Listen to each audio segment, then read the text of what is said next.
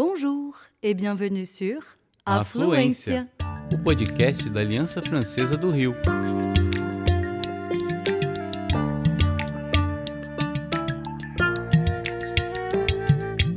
Você está ouvindo Tête à tête. entrevistas em francês ou português.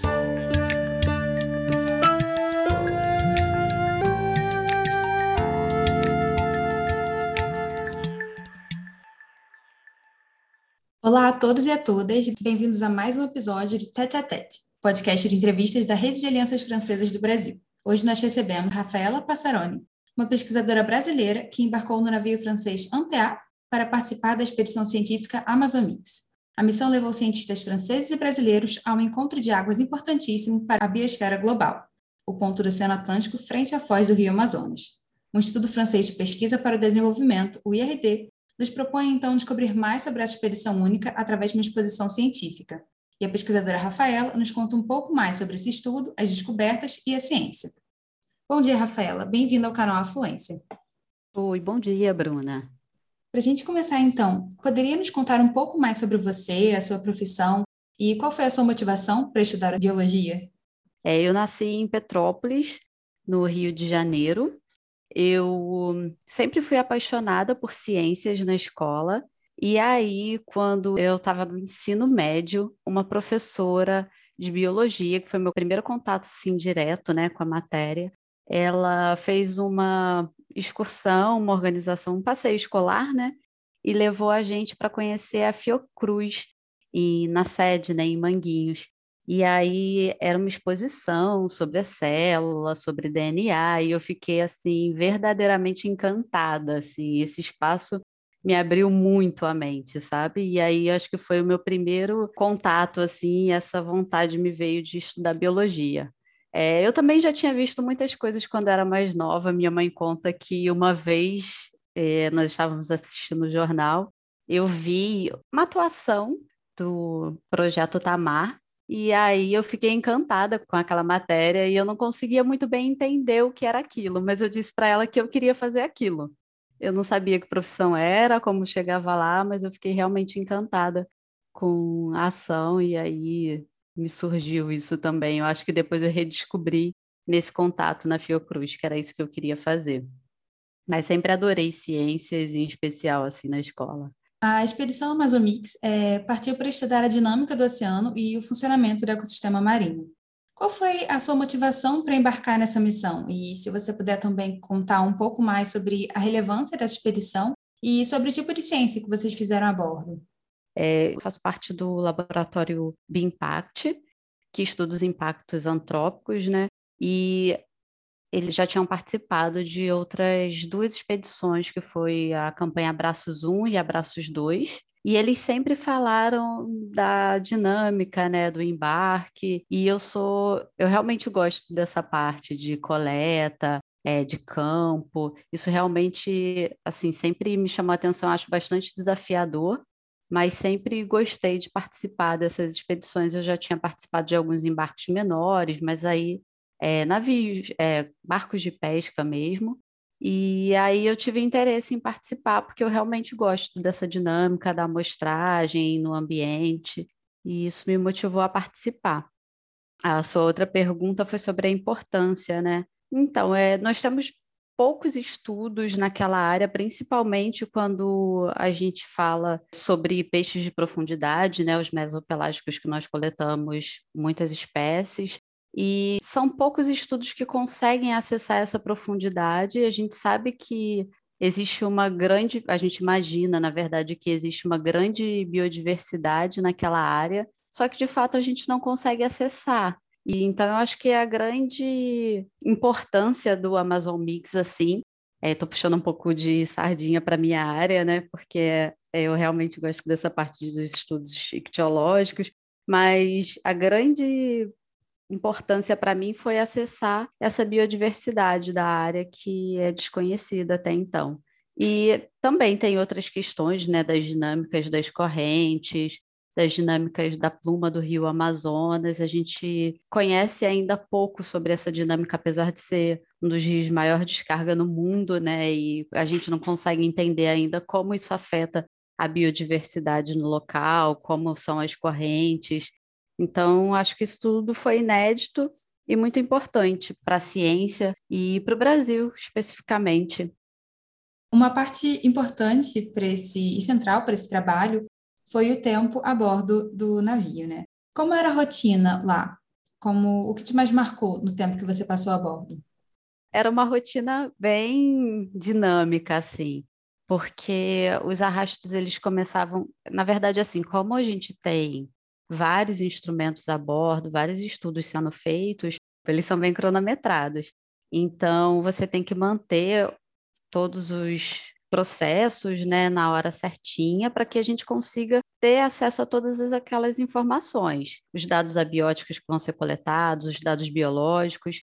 Então, assim, tem que ser tudo cronometrado, a gente consegue, tem que aproveitar ao máximo, né, a oportunidade de ter esse navio aqui para fazer esse estudo e tentar encaixar o maior número de informações que a gente pode coletar. Então a gente começa bem cedinho e aí os arrastos, por exemplo, nós fazíamos três arrastos por dia, assim, a gente praticamente coletava, depois disso processava, quando a gente estava terminando de processar o primeiro arrasto, já vinha outro arrasto.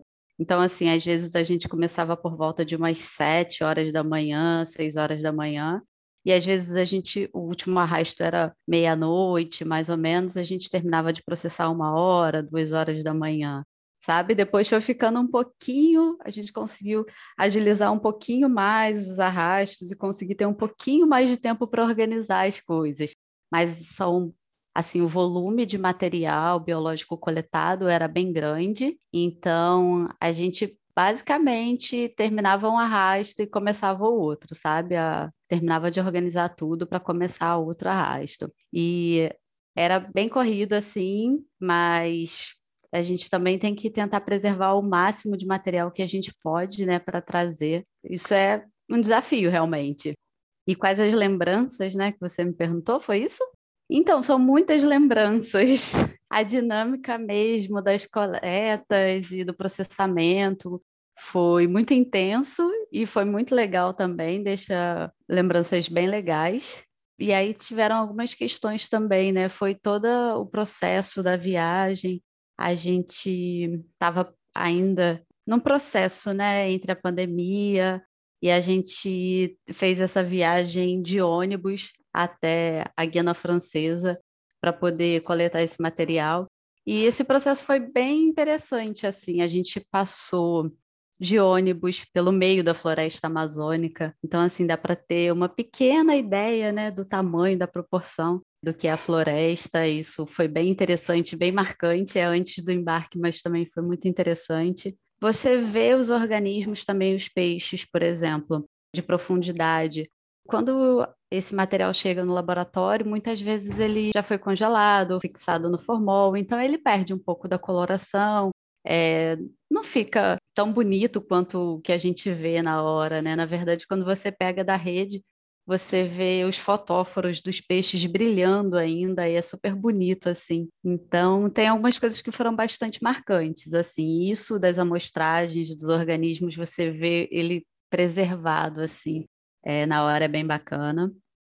E outra coisa que foi muito legal, assim, que eu não sabia que acontecia, é quando você cruza a linha do Equador, normalmente é, os marinheiros eles têm uma tradição de fazer um evento como se fosse um batismo quando você passa por esse local. E aí isso também foi super interessante, assim, todo barco se organizou, sabe? É como se fosse um teatro o barco virou um palco de teatro, eu acho, com toda a organização, tem toda uma cerimônia, sabe? Isso foi bem legal e bem marcante também. Isso eu jamais esperava passar. Falando um pouco mais, então, dos, dos organismos que vocês encontraram, um dos objetivos dessa expedição era analisar como acontece a vida marinha é, num lugar onde espécies de água doce de zonas profundas se adaptam e compartilham espaço. Você poderia nos dar alguns exemplos das descobertas marcantes desses seres vivos e sobre o ambiente deles?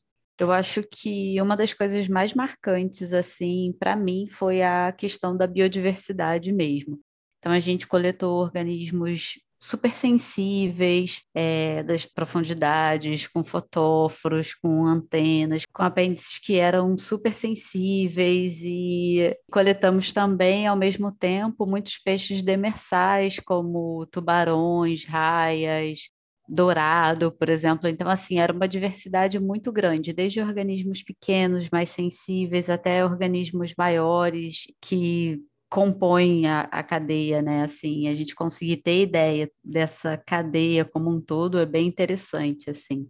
E de características sobre os organismos, assim, uma das coisas que mais me marcou realmente foi a questão dos organismos serem sensíveis mesmo, assim, os organismos que a gente, como eu tinha te dito, observa no laboratório, eles já chegam com um certo grau de deterioração, né? Não tem como conservar tão bem assim, acaba perdendo a cor, algumas estruturas. E eu acho que a gente conseguiu na expedição não só é, ter muito cuidado para manter as estruturas dos organismos mais intactas que a gente pudesse, como também, isso acho que foi uma coisa muito importante do Amazon Mix, foi que a gente conseguiu fotografar esses organismos a bordo. Então a gente tem imagens incríveis assim. A gente participou de uma palestra com os estudantes e eles ficaram realmente impressionados assim quando você mostra fotos da biodiversidade e das estruturas dos organismos, tanto os demersais quanto os mesopelágicos. Isso é bem visível assim, poder trazer isso para a comunidade científica e também para a divulgação científica como um todo, eu acho que é bem interessante, assim, porque eu acho que essa coisa visual traz muito, né, da importância do ambiente em si, porque você consegue ter uma noção, assim, quando você vê o organismo já degradado, você não consegue ter essa aproximação, esse vincular a necessidade da preservação, né? Então, eu acho que isso foi bastante importante, a gente conseguir ter as imagens dos organismos também bem preservados, feito a bordo, também foi bastante interessante. E o ambiente, assim, é isso, é realmente muito diverso. A gente coletou muitas espécies de corais, muitos crustáceos. Eu acredito que tenham sido umas 150, 200 espécies de peixe no total. Isso sem falar do plâncton, né, de outros organismos que foram coletados também. Acho que é isso.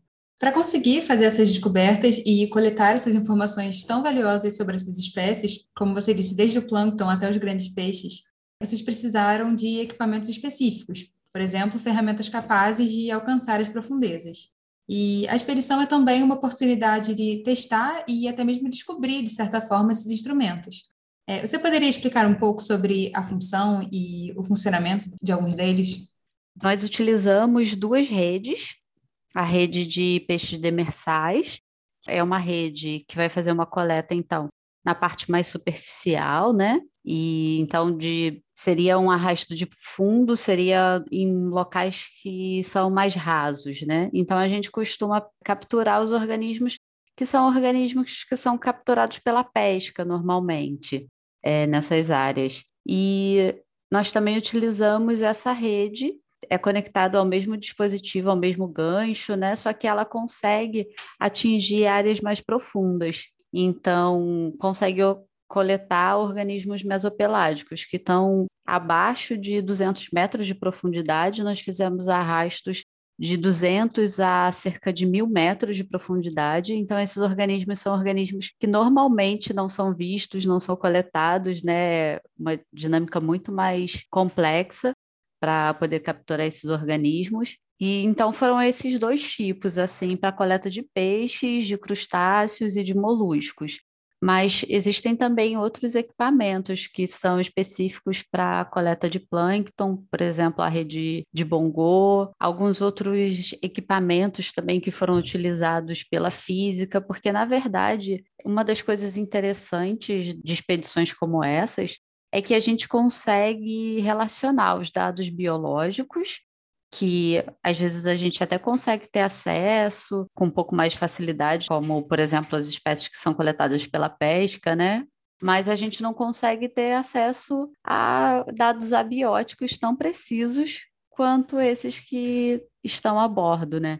Então, por exemplo, a gente tinha coleta de água que foram enviadas para o laboratório para análise em diferentes profundidades. Então, é, esses organismos que a gente coletou, mais profundos, os mesopelágicos, é, a gente conseguiu, além de coletar esses dados biológicos, também ter temperatura, ter a condutividade da água em cada profundidade. A gente consegue, com isso, traçar o perfil de migração das espécies. Então, algumas espécies poder migrar para amplitudes de temperatura maiores, outras espécies vão ficar mais limitadas. Algumas características realmente que são importantes para a gente estudar cada espécie. Então, assim, tem diversos equipamentos a bordo. Tem a Rosette que vai é, auxiliar, vai capturar água em diferentes profundidades, e aí a gente pode ter os dados abióticos tem a Multinet e a Bongo para coleta de plâncton, tem as redes de coleta de peixe, tem os CTDs também, para a gente entender a diferença de temperatura, né? São vários equipamentos e a gente consegue entender a distribuição das espécies ao longo desse gradiente, né? De temperatura, de pressão, de condutividade da água. Isso é bastante importante. Isso é uma coisa que é realmente muito difícil, né? A gente acessar normalmente esses dados. É, eu gostaria de propor, então, ainda uma última pergunta sobre a sua experiência como uma mulher na ciência. No canal Afluência, a gente já buscou destacar o perfil e a carreira de algumas mulheres cientistas lusófonas e francófonas na série de podcast Mentes Pesquisadoras, e a gente percebe que muitas vezes a importância dessas pesquisadoras e o impacto do trabalho delas é minimizado enquanto a carreira é cheia de obstáculos. E para você, como foi a experiência de ser uma mulher cientista na expedição? É, então, Bruna, na verdade, estar a bordo do Amazon Mix foi muito fácil, porque de fato a equipe era uma equipe bastante receptiva, e isso foi muito legal, tanto dos pesquisadores que estavam a bordo, porque assim, acho que principalmente como estudante, é, todos os profissionais que estavam lá já eram profissionais, professores há muito tempo, pesquisadores é, nessa área há muito tempo. Então, assim, além da questão de ser mulher e saber que geralmente é, estamos em menor número né, nesses ambientes, tem a questão também até do grau de formação. Assim, eu, enquanto estudante, ainda fico nessa posição de perplexa diante de pessoas com grau de formação e que estavam lá.